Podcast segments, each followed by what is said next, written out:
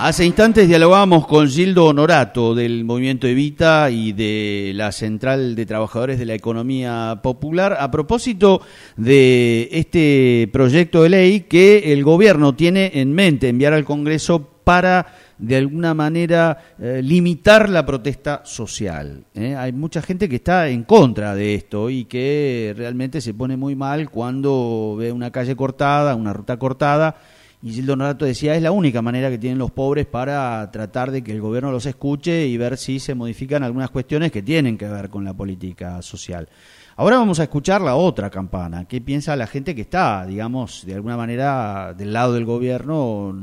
si bien no participando activamente, eh, filosófica y políticamente compartiendo esta propuesta que está llevando adelante el presidente Mauricio Macri. Tenemos en línea a Hernán Damiani, ¿eh? Hernán Damiani que eh, actualmente está a cargo o es representante del Plan Belgrano aquí en el NEA. ¿Qué tal, Damiani? ¿Cómo le va? Buen día. Sí, buen día, ¿cómo le va? Muy bien. Bueno, eh, ¿qué piensa usted, Damiani, con relación a toda esta cuestión que se está dando y este debate con el tema de la protesta social? Nosotros, me refiero a los radicales, porque en ese carácter voy a opinar, hemos defendido siempre, desde un principio, la, los distintos mecanismos de, de, protesta. Nunca el piquete, ¿no? ¿no? No tiene que ver con nosotros ni con nuestra historia. Esto de, eh, bueno, privilegiar los reclamos de uno restringiendo los derechos de todos los demás. Eh, así que nunca hemos estado de acuerdo, ni siquiera con sectores internos que en algunos casos eh, quisieron en otros momentos sumarse a piquete. Es decir, como usted bien decía, quizás sea una cuestión filosófica, todos tenemos muy claro que hay que ser respetuosos en democracia de, todas las expresiones y cuando alguna pretende, eh, por el motivo que sea, hacer primar su reclamo por sobre el derecho de todos los demás a trabajar, a producir, a, bueno, esforzarse como tanta gente que también a lo mejor no la, no la está pasando bien, pero bueno, eh, noto que la sociedad en general va tomando distancias de este tipo de mecanismos, así que entiendo la necesidad de reglamentar, no de limitar la protesta social, porque dicho así pareciera como que hay una estrategia para callar los reclamos y nada más lejos de la realidad. Creo que, como desde hace mucho tiempo en democracia, seguimos sosteniendo la necesidad de que el que tenga un reclamo pueda hacerlo, pero sobre todo a través de, los canales de diálogo. Ahora, yendo a la cuestión extrema de entender algunos sectores que salen a protestar y hacer visible su, su reclamo, eh, bueno, uno entra por ahí a distinguir eh, y quizá eh, se haga muy subjetivo ver cuáles son, voy a dar un ejemplo, cuando uno ve los los yerbateros que, que, bueno, se ven obligados por su viejo reclamo de, de salir una vez más y, y cortar una calle o una ruta, lo hacen con, con una, eh, casi diría, muy, muy apenados y, y siempre barriendo y llevándose hasta el último papelito para, como disculpándose por tener que,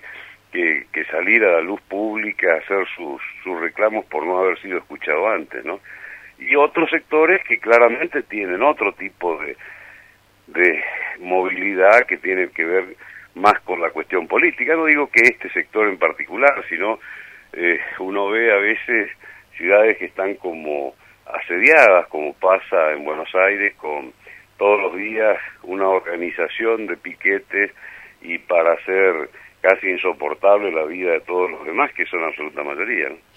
Ahora, Damiani, esta decisión del gobierno, en caso de que finalmente se concrete esta modificación que propone el Ejecutivo de reformar el Código Penal para agravar las penas de los manifestantes que participen en este tipo de actividades, ¿no tendería a agrandar un poco más esta grieta que, según dicen, estamos teniendo los argentinos? No, espero que no, porque no conozco el proyecto de hace muchos años, hace más de 15 años que no, que no soy más legislador y no, no, no conozco puntualmente la letra de este proyecto. Sí conozco el Código Penal que desde siempre estableció esto que le decía, ¿no? Que es el límite de la, de la interrupción de la capacidad, de la libertad de locomoción de los demás ciudadanos. Interrumpir una ruta en forma total o cualquier arteria eh, implica claramente un delito. No sé si hará falta agravar o hacer cumplir simplemente, se hablaba en algunas ciudades de protocolos y de cuestiones que creo que a lo que debe entender es un gran acuerdo de toda la sociedad democrática de respetar las normas, porque si no la cosa se va tornando como anárquica, que salvo que algún sector pretenda esto, hacer insoportable la vida para todos los demás que trabajan, que estudian, que necesitan pasar, se escogen a veces pasos que son casi únicos o estratégicos, entonces uno ve que más que hacer visible la, la, protesta, hay sectores, repito, no, no, digo que sea necesariamente este, que lo que pretenden es generar una situación de, eh, bueno, precisamente eh, poner a toda la sociedad en, en, una, en un clima de desgaste sostenido, ¿no? De una gestión, en este caso, haciendo privilegiar el interés de ese sector por sobre el de los demás, sobre todo cuando se hace en forma sostenida, eh, organizada, metódica. Así que me parece que la sociedad tiene derecho a través de sus representantes a establecer normas y fundamentalmente a hacerlas cumplir. Nada tiene que ver con otro tipo de protestas donde usted verá que en todo el mundo, en todos los tiempos, las protestas se hacen siempre en, en movimiento. Los radicales hemos sido siempre muy partidarios de las marchas, ¿no? Eh, para una marcha, una marcha implica desplazarse, trasladarse, no impedir en forma muchas veces violenta al resto de los ciudadanos. No tiene que ver con el gobierno, tiene que ver con el derecho de los que integramos una sociedad organizada, ¿no? Damiani, ¿cómo cree usted que está manejando el tema de la protesta social del gobierno? Y se lo preguntó teniendo en cuenta episodios como, por ejemplo, la marcha del Día de la Mujer, eh, los docentes que querían instalar esta escuela itinerante, eh, la situación que se vivió en el comedor de Lanús, en fin, eh, distintos episodios que colocan en un lugar, digamos, me parece a mí incómodo del gobierno. ¿Cómo lo ve usted? Sin duda, claro que sí, es decir, yo me imagino eh, lo que debe ser incluso para un policía, alguien que está entrenado, que tiene una vocación en contra del delito, eh, a veces tener que eh, participar y de acuerdo al punto de vista del funcionario, a veces por un trámite más, un trámite menos, llegar a, momentos de, de violencia que bueno, no, no lo conozco tanto de adentro, he visto lo que he visto y cuando se trata de maestros uno se pone inmediatamente de su lado, pero porque de verdad lo que uno defiende desde siempre es la educación, eh, la necesidad de, de la ciudadanía de tener cada vez mejor educación y de calidad. Lo que ocurre es que hace muchos años este tema se achica, se, se acota a un tema estrictamente salarial eh, y queda siempre lo, lo importante da paso al urgente, ¿no? Entonces queda para después la, la cuestión de, de qué, eh, qué se le pone en la cabeza a nuestros hijos, digamos, de que se lo prepara para qué, la educación pública fundamentalmente, ¿no? Con, con lo que uno mira no hay ninguna otra herramienta para nivelar derechos y para que los relatos no sean los del gobierno circunstancial que le hace creer a veces hasta la mayoría que las cosas son de una forma y después la gente se termina dando cuenta que eran exactamente de otra. Por eso es importante para mejorar la calidad institucional educar al soberano, no es nada nuevo. Así que uno está como naturalmente a favor de los maestros y a favor de que se les pague bien, porque es difícil avanzar en la otra educación si esto queda como, como relegado, ¿no? Eh, pero no creo que el tema se agote o pueda agotarse en una cuestión estrictamente salarial como que todo estuviera bien porque pasamos de ser uno de los países desde la reforma universitaria en adelante, digo, que niveló en serio y que garantizó educación pública como ningún otro en Latinoamérica y que el hijo del trabajador pueda cambiar su su realidad social a partir de la movilidad ascendente que siempre fue la escuela pública la que garantizó. Muchos somos ejemplo vivo de eso. Mi padre fue eh, bueno, hijo de italianos y, el, primero de su de, nuestra familia en llegar a la universidad gracias a la, universidad pública, la educación pública. Hablando de la educación pública, Damiani, ¿fue un error conceptual el del presidente Macri o fue sacado de contexto aquella frase de los que tienen que caer en la escuela pública? Creo que es eh, la descripción de una realidad, ni siquiera una opinión, cuando la gente y particularmente los trabajadores deben, para garantizar la educación de sus hijos, ponerlo como a salvo eh, en, el, en la escuela privada, bueno, caemos en la contradicción de todo lo que pensamos, ¿no? Eh, entonces, muchas cosas no son la opinión de un dirigente, sino lamentablemente el reflejo de una realidad a la que se ha llegado después de años de priorizar una discusión por sobre la otra. Eh, ha habido esfuerzos que no han sido suficientes, desde la transferencia de la educación como un problema estrictamente provincial, eh, sin los recursos suficientes y todo lo que se hizo después, los fondos para eh, el incentivo docente y cuestiones que la nación debió aportar porque no se había hecho seriamente en su momento. Mire, hay muchas cosas que son consecuencia de otras que se hicieron mal y, y parece como gracioso que hoy pregunten, le voy a dar el ejemplo con mi tema para no, no invadir tantos otros temas, porque por ahí uno salpica diciendo lo que piensa y no es representativo eh, de, esos sectores. Cuando a mí me preguntan cuándo viene, cuándo llega el tren Urquiza, el nuevo, el recuperado, o el gasoducto, o cuándo se arranca con la hidrovía, eh, a mí me llama la atención que sean los mismos que nunca preguntaron a los gobiernos anteriores por qué destrozaron todo esto, por qué lo desmantelaron. Así que cuando uno ve la intencionalidad, quiero decir, en el manejo incluso de la información y en un relato que ha sido muy dañino a la República por no mirar todas las aristas, cuando se pretende priorizar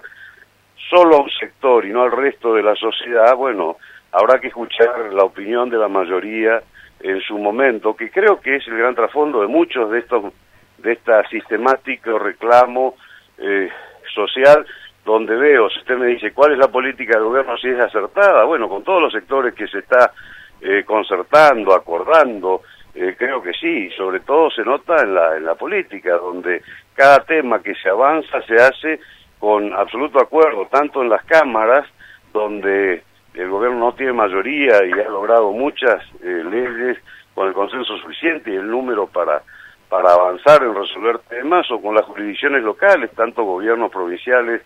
o, municipales como pasa aquí en Misiones, donde cada una de las obras y las cuestiones y los programas que se vienen implementando tienen garantizada la continuidad porque se hace desde un acuerdo institucional, no como un gobierno contra otro que avanza y que decide por, por los demás. Aquí el gobierno, tanto en los 75 municipios como a nivel provincial, es un signo distinto y existe una eh, convivencia lógica cuando se prioriza un poco la solución de los temas. Ahora hay sectores que prefieren, eh, bueno, cortar rutas antes que dialogar, ¿no? Pareciera que hay quienes, eh, bueno, por distintos motivos, escucho a mucha gente que cree que es para garantizar impunidad o terminar eh, pacificando la nación una vez que algunos sectores estén tranquilos, ¿no? Con que con todo lo que viene pasando en la investigación de hechos de corrupción para atrás. Bueno, eh, Damiani, mm, la pregunta obligada que la gente, por supuesto, quiere escuchar la respuesta de qué pasa con el plan Belgrano y cuándo eh, podrían llegar las obras que están planificándose en ese marco. Bueno, noto que usted no se ha enterado de que hay 200 frentes de obra aquí en Misiones hoy que están en plena ejecución. Muchas son la conclusión de obras que se iniciaron en, la gestión anterior y que se están garantizando los fondos en muchos casos para darle un ritmo y concluirlas como los accesos a distintos municipios. Por dar un ejemplo, después de cinco años de la interminable rotonda de, del Dorado, eh, insisto, por un lado terminando esas obras que llevan muchos fondos y 18 frentes de obras viales concretamente, donde está la continuidad de la autovía y su, eh, su nueva traza, digamos, el alcance, lo que se ha estirado, la hidrovía que concluía, al menos para la gestión anterior en Santana y que ahora va a llegar hasta eh, San Ignacio y que los frentes de obra uno pasa y ve un ritmo sostenido en cada uno de ellos. Yo habitualmente eh, paso, saco fotos, las mando para que se vea eh, el avance en cada uno de los casos. Eh, y así que me consta que tanto en esos frentes, yo diría, estructurales y, y, trascendentes, importantes, como tan, tantos otros pequeños o medianos, como la urbanización de muchos barrios que se identificaban como villas. Yo le invitaría a que vaya al basural, a la 145 aquí en Posadas, al 6 de septiembre, a las vertientes, a toda esta zona del Saimán donde se están haciendo, eh, bueno, agua cloaca, eh, agua, eh, agua potable, cloaca, cordón cuneta, empedrado, es decir, urbanización y realmente eso me parece que es luchar estructuralmente contra la pobreza, ¿no? Cuando uno visita el, el barrio Juan Domingo Perón, en San Ignacio, por ejemplo, puede ver cómo le cambia a la gente esas inversiones que, claro, no son una bolsa de mercadería antes de las elecciones. Bueno, le agradezco por la reconversión, Damiani, pero obviamente la gente está esperando las grandes obras que anunció el gobierno en el marco del Plan Belgrano, como por ejemplo la autopista Iguazú-Posadas, la eh, puesta en valor de eh, muchísimas cuestiones que tienen que ver con la frontera, la vuelta del Burquiza, del tren y bueno, el aeropuerto de eh, Iguazú y tantas otras. ¿no? Pero pero pero es interesante esto que usted señala usted está contando la verdad no no no, no es interesante es interesante que usted lo, que lo señale. saber, está en la publicidad nacional porque se ha concluido la nueva torre y se está avanzando en, en todas las obras porque es una de las obras de infraestructura más importantes. Pero tampoco le podemos mentir a la gente que esto es algo que empezó hace dos meses, esto se empezó en la gestión anterior. Eh, Tecnópolis, por dar un ejemplo, de nivelar las posibilidades del país central con, con el norte, arranca en Misiones este año, precisamente en Misiones, y si bien es una excelente idea de la gestión anterior, lo que este, esta administración le ha dado del carácter federal, para que también los niños del interior tengan idéntica posibilidad y no solo trasladarse, trasladarse a, a Buenos Aires, digamos, para, para ver esta maravilla que de hecho va a batir todos los récords en cuanto a a visitantes. En cuanto al Urquiza, que fue desmantelado en la etapa anterior, como la gran mayoría de las redes importantes del interior de, de los ferrocarriles, ya tiene garantizado para este año 1.500 millones en el presupuesto, que va a permitir eh, precisamente que hoy se mejore, este año se mejore la, la corrida de los trenes de carga, pero la gran inversión de 365 millones de dólares tiende en los próximos años, en los próximos tres años a, a prácticamente hacerlo nuevo, ¿no? O sea que no es una cuestión que yo al menos pueda decirle, mire, va a llegar tal fecha, tal hora, porque, bueno, estas obras demandan una serie de planificaciones, los proyectos ejecutivos, no son cuestiones, son cuestiones que en años eh, se los desmanteló o se los dejó arrumbados y que va a costar mucho a la República eh, recuperar. Pero claro, la gente quiere saber cuándo se termina. Yo le puedo mandar el cronograma de licitaciones, inversiones de acá al 2019, que es cuando está prevista la culminación de, de toda la red troncal, ¿no? Bueno, Damián, y simplemente para aclararle que mi intención no es contarle ninguna verdad a medias a la gente, para eso lo llamamos a usted, si no, no lo hubiéramos convocado. Bueno, yo le agradezco mucho, eh, porque eh, cuando hablo de esto digo concretamente datos de la de la realidad que usted podrá corroborar. Eh, a veces, como decía un viejo maestro de derecho penal, decir verdades a media es la peor de las mentiras. No hago alusión a lo que usted pretenda hacer, sino lo que efectivamente cuando se pregunta tanto cuándo se resuelve tal tema y no el esfuerzo inmenso que se está haciendo en fondos como nunca en la historia, usted sabrá que los fondos son limitados y que la capacidad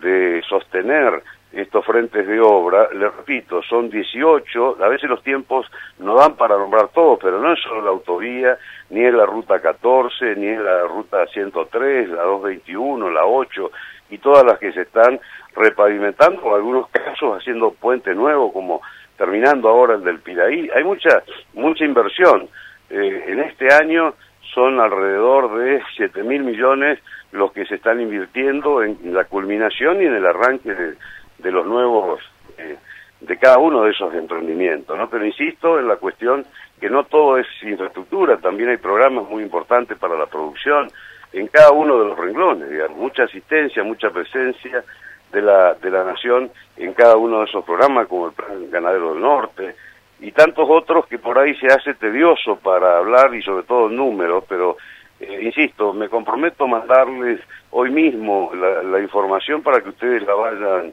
eh, transmitiendo para que se sepa cuáles son estos 200 frentes que hoy están ya del plan Belgrano de Misiones. ¿no? Con mucho gusto, Damián, muchísimas gracias, muy amable por este tiempo que nos ha dedicado. Eh, gracias a usted, hasta luego. Que siga muy bien, hasta luego.